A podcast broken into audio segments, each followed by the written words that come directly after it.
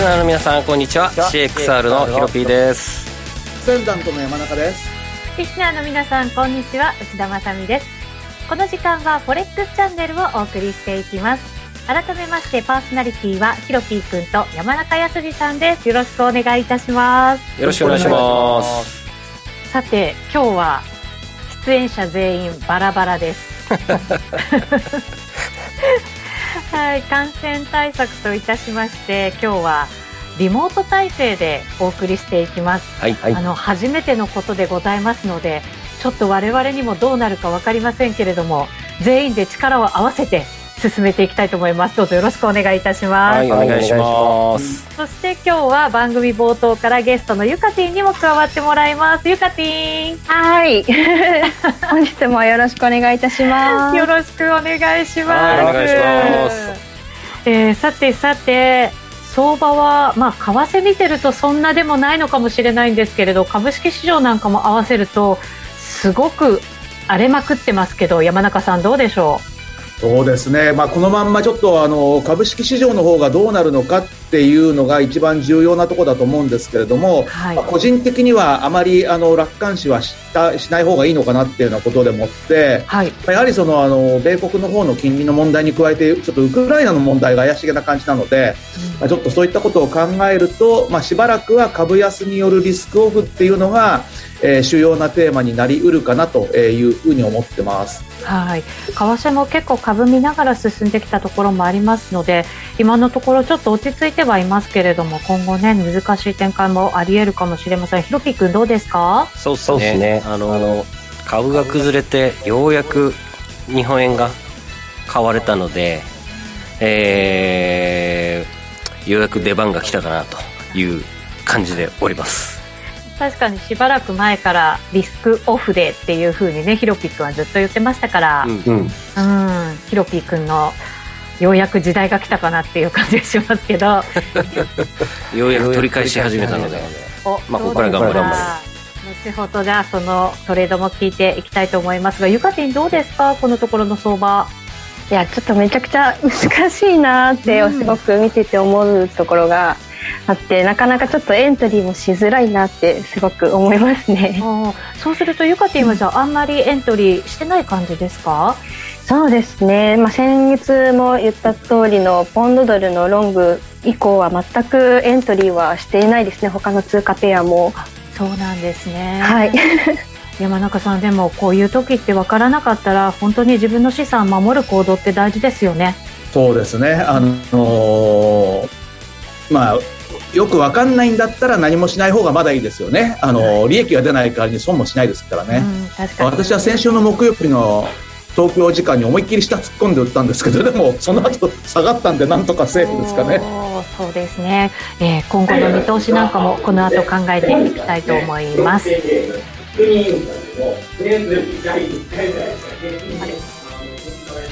何か音が出てますかね。大丈夫ですか？はい出ましたね、えー、それでは番組進めていきましょう。この番組は YouTube ライブでも同時配信しています。動画配信につきましてはラジオ日経の番組サイトからご覧いただけます。えー、そして、えー、その YouTube ライブに連動したチャットもありますので皆さんのご意見などもお寄せください。それでは番組進めていきましょう。この番組は forex.com の提供でお送りします。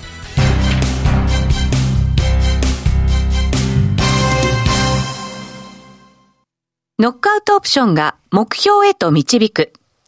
よりシンプルな新しい通貨取引。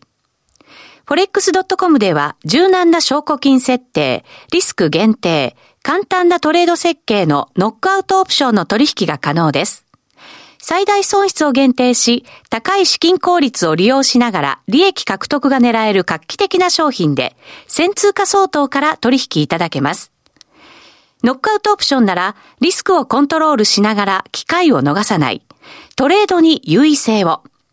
ノックアウトオプションや FX なら forex.com でぜひお取引を。講座のお申し込みや詳細は forex チャンネルの番組ページをご覧ください。外国為替証拠金取引及びオプション取引は元本及び収益が保証されているものではありません。FX 取引はレバレッジを利用して取引代金に比較して少額の証拠金で取引を行うために、相場の変動による価格変動やスワップポイントの変動により思わぬ損失が発生する場合があります。お取引の前に契約締結前交付書面などを必ず熟読し、取引の内容、危険性などをご理解いただいた上で、ご自身の判断と責任にてお取引ください。ストーン X フィナンシャル株式会社金融商品取引業関東財務局長金商第291号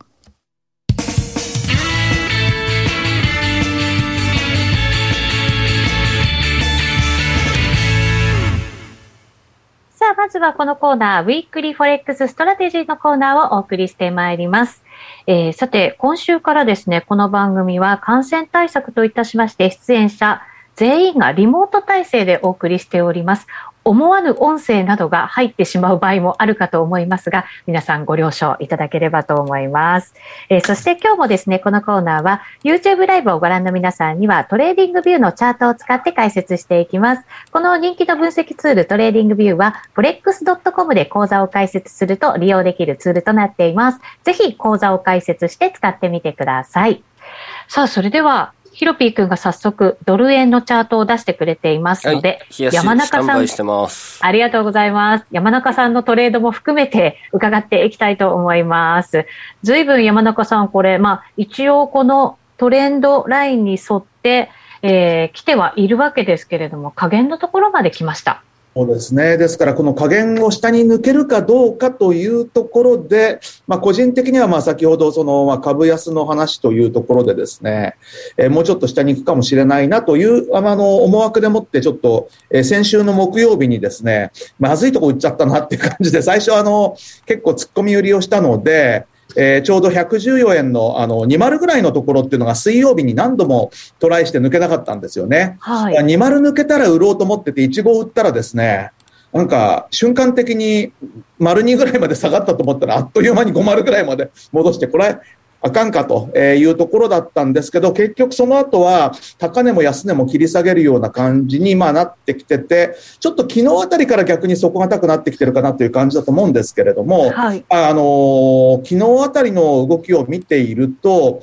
まあどうでしょうね、下も確かにあの113円台半ばで一旦、えー、底打ちをしたようにも見えるんですけれども、結構今日の朝一も全然戻りがなくて、まあ、114円台に乗せたと思ったらすぐにまた売りが出てくるというような感じなので、まあ、もちろんその FOMC 前ということもありますし、あとはその、まあ、ウクライナの問題なんかもあるので、まあ、安心して、あの、本当にそのリスクオンで動ける、まあ、要は株が上がるっていう状況の最低限の条件としては、まあ、やはりあの、アメリカとロシアでもって何らかの、えー、合意があるとか、そういうことでもない限りは、まあ、個人的には、えー、まだ、あの、下目線でいいんじゃないのかな、株も、えー、まあ、為替ドル円も、あとはクロス円もという、まあ、そんな感じで見ています。うん、あのここまでやっぱり一番警戒されてきたのっていうのが FOMC の動きだったと思うんですけれどここにきてウクライナ問題もちょっとこう悪化してきて FOMC がこれ無事に終わったとしてもやっぱりこの状態ってなかなか抜け出ることができないっていう感じなんですかね？そうですね。まあ、2週間ぐらい前までは、あの、基本的にもう FOMC が最大の注目材料ということで、まあ、利上げ回数がちょっと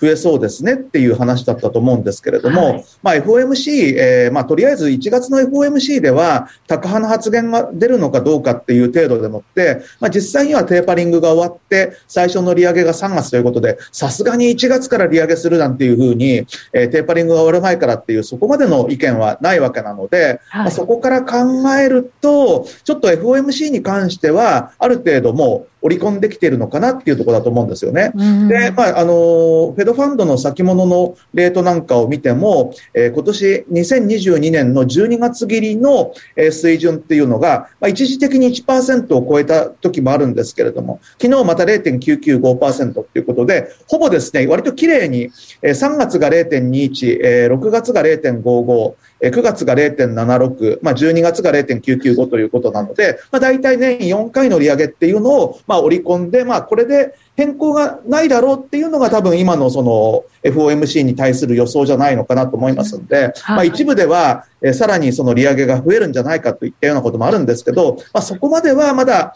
えー、多くの人は考えていないってところだと思いますね。ですから、まあ、これに関しては、よほど変な、ことが発言として出てこない限りは、え、もうすべて織り込んでいるっていうところ、え、そして一方でちょっと、ウクライナの方はこれひょっとするとなんかまあバイデン大統領が変なこと言ったりとかしてますけれども、何かあると、え、一歩間違えると、え、本当にあの、欧州にしても、え、まあ全世界的にですね、株安の大きな、え、トリガーに、まあ、すでになってるんですけれども、まあ、さらなる株安のトリガーになるリスクというのは、まだまだ高いんじゃないのかなっていうふうに思います。うん、そうすると、それにつれて、ドル円ももしかしたら動く可能性があるということになりますけど。そうですね。まあ、あの、動くとしたら、やはりその、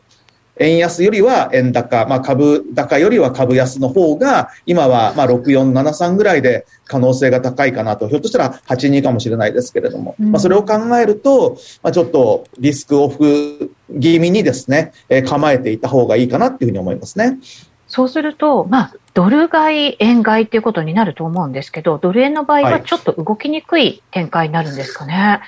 そうですね、まあ、ドル買い、まあ、まさにドル買い円買いで、特にそのウクライナ問題っていうのはヨーロッパにも近いですし、あとはあの結構、まあ、ドイツのあのシュルツ首相なんか、多少強気の発言はしてますけれども、もし何かあって天然ガス止められたらとかっていうようなことを考えると、まあ、やはりその欧州にとっても悪材料になることは間違いないですから、まあ、ユーロ売り、ドル高で、まあ、このあたりは逆に以前の金融政策の米国と欧州との差あたりっていうのも、えー、同じ方向になりますので、まあ、ユーロドル、えー、上値が重いよね、ドル円とユーロ円は、えー、下に行きやすいよねっていうような、まあ、そんな動きが一番あり得るのかなと思いますね。あの、ヒロピ君、先週本当にたまたまナスダックのチャート分析をヒロピ君してくれて、うんはい、それでちょっと危ないよねって話をしてて、途端にこれだったんですよね。そうですね。はい。うん、じゃあちょっとナスダックのチャートお出しします。はい。ありがとうございます。はい。こちら、ナスダック先物ですね。CME です。えー、はい、週足。盛大な陰線をつけて。週足でこれなんだ。そうですね。で、えー、今朝、急に戻したんですよね、ニューヨーククローズ。はい、うん、結構下げてたんですけど、プラスで終わっててびっくりっていう感じでしたね。そうですね。で、うん、これが従来だったら今まですべてこういうね、下髭で全部戻して上昇トレンドに回帰していた、えー、最強ナスダックが、まあどうなるかという、今晩明日ですね、うん、どうなっていくかっていうところがポイントかなと思います。そうですね、はい、そのトレンドライン、本当に下回ったのって、めっちゃめちゃ久しぶりのことなんですね。そうですね。だいぶ久しぶりですね。コロナ以降って感じですよね。うねはい。戻れるかどうかという感じですけどね。で、ね、冷やしに拡大するとこんな感じですね。完全に下抜けちゃった感じですけどね。うん、まあ、昨日は全戻しできましたけれど、すでにもはや今日は東京時間は完全に、えー、陰線またつけ始めてるんで、えー、欧州市場どうなるかっていうところですね。まあ、欧州時間もまた下げるようであれば、まあ、アメリカ時間もまたちょっと厳しくなるのかなと。はい。うん。ここはね、でも結構昨晩の買い戻しは激しく、ビットコインとか、あの、暗号資産市場も急激に買いが入ったんですよね。うん、なので、ハイテク銘柄とか、まあ、先端技術系のものが、わっと買い戻しが入ったみたいで、まあ、ビットコインも見事に連動するように、買い戻しが結構強く入ったので、はい、同じタイミングですね。まあ、ちょっとなんとなく恣意的なものを感じますが。何だったんでしょうね、その戻りっていうのは。いや、そうなんですよね。うん。うん、巨大なヘッジファンドが買ったんですか？買い戻しですかね？買い戻り、でもすごいこう切り返しだったから、うん、買い戻しが買い戻しを呼んでみたいな感じになったんですかね。山中さん、なんかこれといった情報入ってますっけ？いや、特にないですけども、まあ、昨日のその買い戻しっていうのはやっぱりちょっと突っ込んで、FOMC 前でのポジション調整っていうふうに見ていいと思いますけどね。なるほどですね。不思議なのが、ビットコインも綺麗に同じタイミングでバーンと、みんなそうですよね。ねうん、反発したので。株もそうだし、本当ビットコインもそうなんですけど、はい、まあ、全般的にそのリスクオフの動きに対しての FOMC、まあまあ、あとまあ、1日ぐらいあるから、当日よりはちょっと今のうちに戻しとこうかっていうようなことじゃないかなと思うんですけどね。うん。まあ僕も月曜日か火曜日、まあ、月曜日あるかなと思ってたとこだったんで、あのー、まあ、ギリギリ案の定あったかなぐらいで、あの、ポジション結構持ってたんですけど、まあ、さっき午後に入ってから手締まいをして、えー、FMC 待ちみたいな感じにしております。あそうなんですね、うん、それは売りポジションとかもっていうこと？そうっす、そうっす。あのー、うん、5ドル入時、うん、ポンドを円で、円とドルで絡めて売って、はいはい、さっきついさつい先、うん、まあ、午後、午後1ぐらいに買い戻してっていう感じですね。うん、はい。それはじゃあ、一旦 FMC っていう、まあ、大きなイベントがあるから買い戻したけれども、うん、流れ自体はまだ変わってない可能性もあるっていうふうに思ってます、うん、多分、個人的にずっとイメージしてたのが、えっ、ー、と、FMC までリスクオフ相場が続いた後、えー、まあ、高派な見通しが多少出たとしても反発をイメージしてたんですね。はい。はい。で、バインと V 字で戻っていくような相場をイメージして、まあ、このチャートでいうナスダっていう、ナスダックでいうと1万5200ドルぐらいの付近まで一回戻して、その後2月相場どうなるかなみたいな展開をイメージしてました。うん、まあちょっとここへ来てね、ロシア、ウクライナの、えー、問題が、1月上旬では、まあこれは大きな問題にならないでしょうっていうコンセンサスから、全然あのロシアが一方的にえー、引き下がらないようなので、うん、これはちょっと長引きそうだなと。そうですね、うん、なので、まあ、そういった時でタイミングも悪いですよね。この利上げのタイミングで、えー、ロシア・ウクライナ問題のリスクオフでって重なってくると、あの、はい、まあ、あまり、あの、うん、ちょっと先読みしにくい状況ですよね。ファンダメンタルズ要因が多すぎるので、今。うん。これ、でもどうかなと思うのは、まもなく北京でオリンピック、冬季のオリンピック始まるじゃないですか。はい、そういう時って、やっぱりそういうあの争い事みたいなものは、一旦はやめようねっていうのが、本当は世界的なね、うん、やっぱりこう、思いってあるじゃないですか。うんうんうん、だから今ね、本当にすぐ動いてくるのかっていうのもなかなかちょっと考えにくいんですけどね。まあそうなんですよね。それ、うん、それは当然そのパターンだと予想してたところが、はい、もはやなんかそんな感じではなくなってきたので、うん、うんやっちゃうのかなとか。そうですね。まあでもなんか結構早そうですけどね、ロシアがさっと動いて、す、なんか1日ぐらいで終わっちゃったりしてって思ったりするんですけどね。今の武器ってなんかそんな感じなんでしょ、うん、いろいろね、わからないですけど。で、あの、はい、バイデン大統領の面目丸つぶれパターンみたいな。うん。そうなると、なんとなくまた、アメリカのね、力がなんか弱くなったみたいな感じになっちゃう可能性はありますよね。うん、そのパターンありそうだなってふわっと思ってるんですけどね。そうですね。ちょっとチャットの方に、まあ、音声が切れてしまったというようなあ声も出ています。えっ、ー、と、一旦こちらで CM 入れさせていただいて、えー、後ほどまたお伝えしていきたいと思います。一旦 CM です。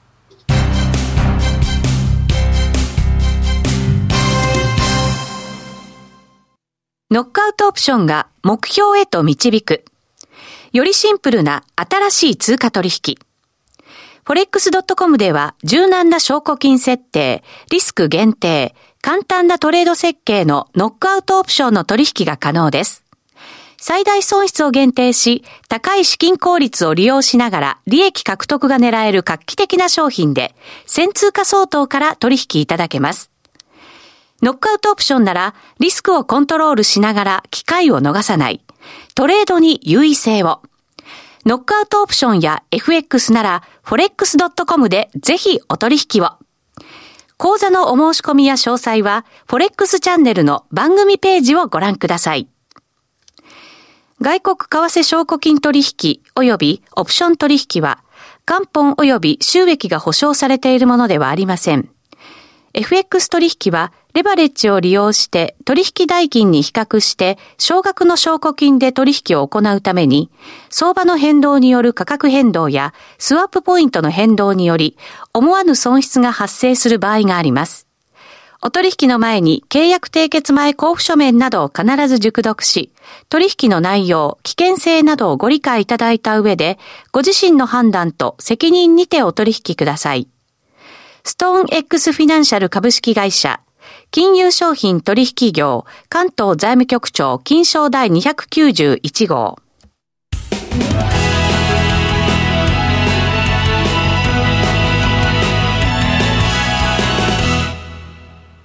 えそれでは、ここからは FX、えー、フォレックスラウンジのコーナーお送りしてまいります。ユカティンのトレードを中心に進めていこうと思います。早速、はい、えー、ヒロピー君がユカティンラインをすでに画面に引いてくれているようですので、そちらの画面も出しながらいこうかと思いますが、ポンドドルですよね、ユカティン。ありがとうございます。でいいですか、ユカティン君。はい、大丈夫です。えっと、今、1.32付近の底から、えっと、一番高いところ1.38付近のところをフィボナッチで引くと、今0.5付近になってるんですよね。はい、で、うん、えっと、半値押しの水準ですね。じゃあこれを拡大しましょう。で、えっと、まあ、4時間足で、私、あの、SMA 移動平均線も引いてるんですけれども、200日移動平均線でも4時間足そこがサポートになっているところっていうので、ちょっとここは、なんか止まりやすい、もしくは反発しやすいポイントなのかなとか思いつつも、そうですね、目先は、まあ、今1.32付近からロングをまだちょっと持ったまんまになっておりまして、はい、ちょっとそうですね。買い増し？買い増し、そう、ちょっと悩んでいるところですね。その、まあ、ポン、あ、違います。ドル、ドルのちょっとその将来的な動きとして、ちょっと最近ドル安がちょっと目立ってたのが、そのまだ利上げがなされていないのにドル安がなんか先に来てしまっているのがちょっと違和感があったので、なんかもしかしたら一旦またその3月利上げ予想の3月の FMC までにちょっと一旦ドル高とか来てからまたさらあのその長い目線でドル安になっていくのかなっていうふうに考えているのでやっぱり長期的にこうかなり中長期で考えるとやっぱポンドドルって上なのかなっていうふうに思っているので、なのでまあどちらかっていうとなんかこう、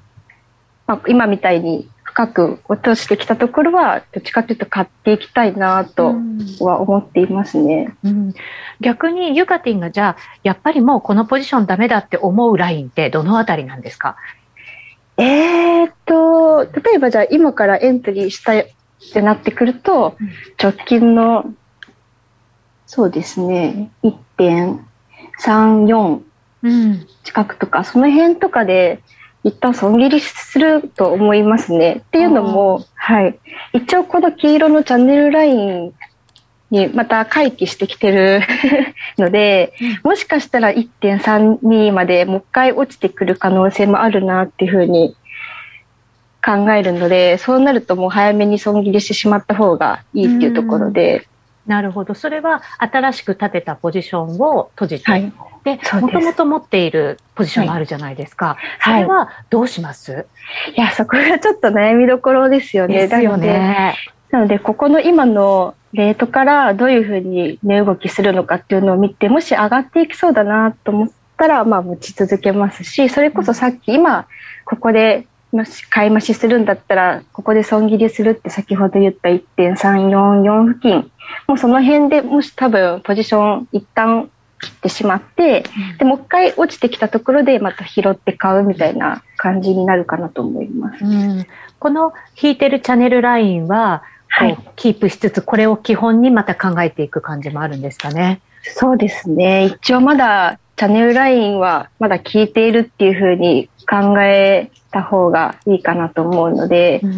まあ、買い目線っていうとちょっと逆張りにはなってしまうんですけれど、まあ、しっかり損切りは考えつつのエントリーになりますね。うんしかも元で持ってるそのね、あのポジションがいいポジション持ててるから、やっぱりちょっと安心っていうところもあるんですかね。あそうですね。ちょっとまあ、こうメンタル、メンタルっていうかこう、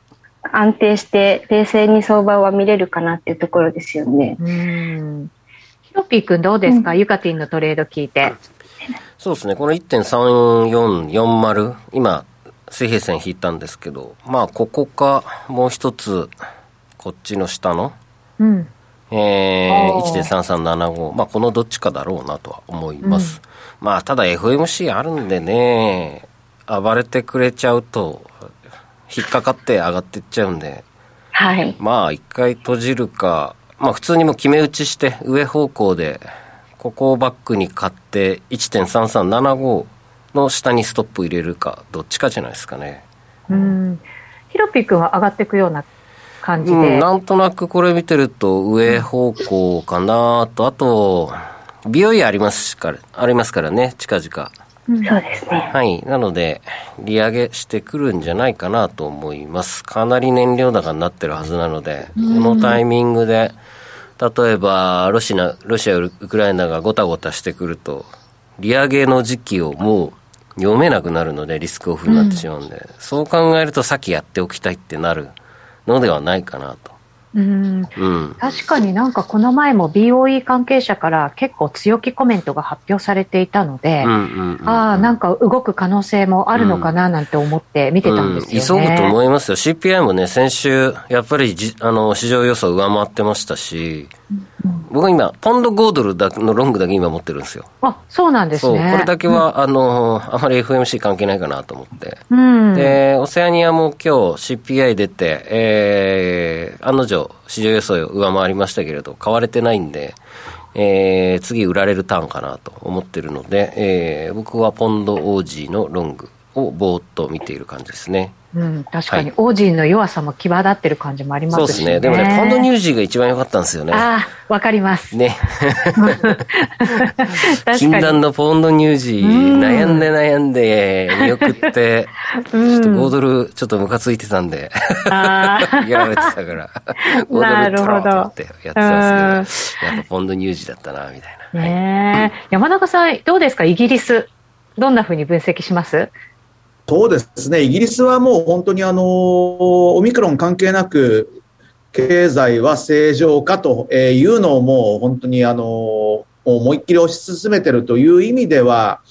まあ、経済活動もまあ普通にあの進んでいくでしょうし、で、まあ一方でそのエネルギー問題とかっていうので、結構イギリスというのは、えー、ターゲットレンジから外れてくるのを非常に気にする国なので、まあそういった意味では、まあ一番あの、ひょっとしたらアメリカよりも先に利上げする可能性も高いでしょうからね、うん、えー、まああの、金利差的にもまあ買われやすいのかなということで、まあ下がったところはこの今の流れからすると買いというところで、まあさっきヒロピーが引いた2本の線のまあどっちかあたりのところは買いが出やすいんですけども、まあ、ちょっとあの、日柄的に、あの、今、なかなかテクニカルなターゲットが綺麗に決まりにくい時期なんで、まあ、その間のどこかぐらいのイメージで見てるといいんじゃないでしょうかね。うん、そうですね。本当にここでうまく切り返してきたとすると、本当大きな流れみたいなものもまた変わってくる可能性もありますよね。そうですね。はい。ユカティのトレードを楽しみに待ちたいと思います。はい。えー、さて、そろそろ今日はですねお別れのお時間が近づいてきました、えー、感染対策としまして今日は全員がバラバラの場所で放送するという新しい試みとなりましたけれども YouTube ライブちょっと音声が途切れてしまった場面があったようでございます。大変失礼いたしました。引き続き YouTube ライブで、えー、配信したいと思いますので、えー、お時間ある方はぜひお付き合いいただきたいと思います。ラジオの前の皆さんとはお別れとなりますまた来週お耳にかかりますこの番組は forex.com の提供でお送りしました。